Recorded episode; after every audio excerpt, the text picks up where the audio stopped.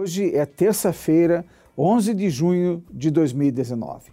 Para nós, operadores do direito, comemora-se uma data muito importante.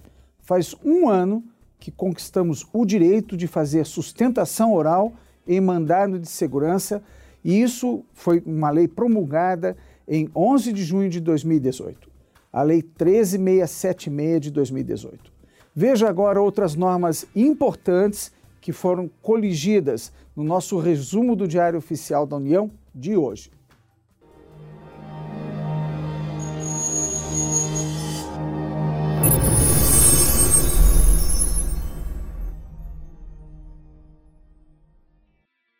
O destaque do Diário Oficial da União de hoje é: Governo regulamenta regras de interpretação de normas jurídicas. A Lei 13.655 de 2018 introduziu novas regras da Lei de Introdução às Normas do Direito Brasileiro, principalmente no que se refere à interpretação das leis e à aplicação ao administrado ou jurisdicionado.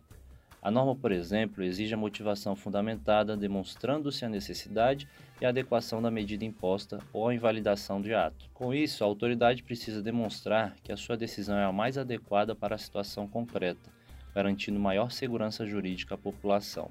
Grupo de trabalho elaborará estudo sobre Fundo Constitucional do Distrito Federal. O estudo abordará a situação atual e a situação pretendida da estrutura organizacional da Polícia Civil e Militar e do Corpo de Bombeiro Militar do Distrito Federal e das suas necessidades de manutenção, inclusive sobre os investimentos e o custeio dessas corporações. Ministro da Infraestrutura é competente para a definição de áreas de portos organizados.